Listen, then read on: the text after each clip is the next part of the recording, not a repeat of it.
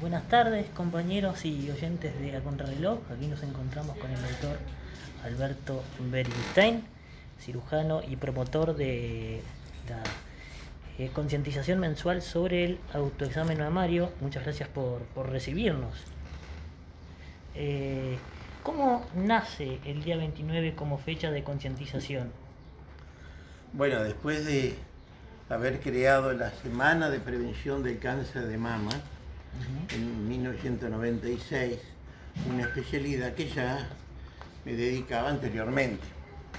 Pero fue marchando a lo largo de los años con triunfos y derrotas en cuanto al objetivo que uno se, se propone. Y el mayor obstáculo es conseguir concientizar aquellas mujeres que no se hacen el autoexamen. Sí, muy difícil, ¿verdad? No, no, para nada. Para nada. No es doloroso, no le da ninguna dificultad, es solo tener la voluntad. Siempre enfocando en la prevención, Claro. cosa que hay varias maneras. Hay prevención primaria, hay prevención secundaria, prevención terciaria. El autoexamen en particular es una, un acto que se aconseja a todas las mujeres. Claro. Los mejores resultados terapéuticos son justamente cuando se detecta el cáncer de mama, el bultito, lo más precozmente posible. ¿Y a qué edad es recomendable realizarse el examen y con qué frecuencia? Las mujeres que menstruan se aconseja que se hagan el autoexamen después de haber terminado la menstruación. Tiene una referencia concreta en hacer una vez por mes, o cada 28 días, como dicen las mujeres. Tiene la ventaja de que, como decía, no tiene inconvenientes hacerlo. Lo que sí yo insistí mucho a lo largo de los últimos 25 años que fue que me retiré, digamos, de, de propiciar la semana, no de hacer todo lo posible para que se siga haciendo el autoexamen. Pero la propaganda o el marketing, como quiera decir, dentro de los medios de comunicación es muy positivo porque todos están dispuestos a colaborar. El problema es llegar a aquellas mujeres que por H o por B no se contactan, no les llega el mensaje. De ahí que en nuestro medio los 29 es el día de ñoque. Y está escrito en todos lados, y, por la radio, etcétera, etcétera. Entonces yo lo asocié para que sobre todo las posmenopáusicas, que no tienen la referencia de la menstruación, para hacerse el autoexamen posterior a ella, sepan recordar. Por otro lado, es un día adecuado, Que convoca, que convoca mucho, ¿no? Ahí está, sobre todo porque al ser fin de mes, Claro. pronto, dada el, el ámbito familiar o más próximo, casi siempre estamos hablando de las personas de más edad, tienen quien lo acompañen, tienen posibilidades económicas de llevarla, traerla, etcétera, etcétera. Por eso que ese 29 día de ñoquis ha resultado ser algo que se transmite, hoy te toca, ya que mañana te toca, cosa que se haga. Sí. ¿Y qué porcentaje de mujeres se realizan la- el examen anualmente?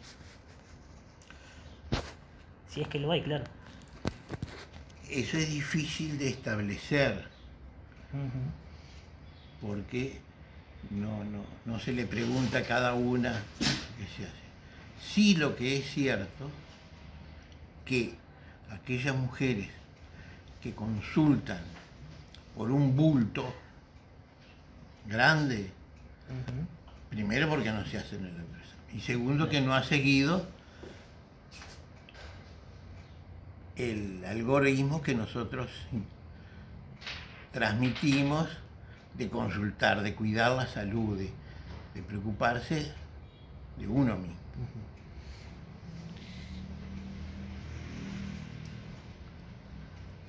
¿Y qué mensaje le daría usted a las mujeres que aún no se han realizado el examen? Que lo hagan lo más pronto posible.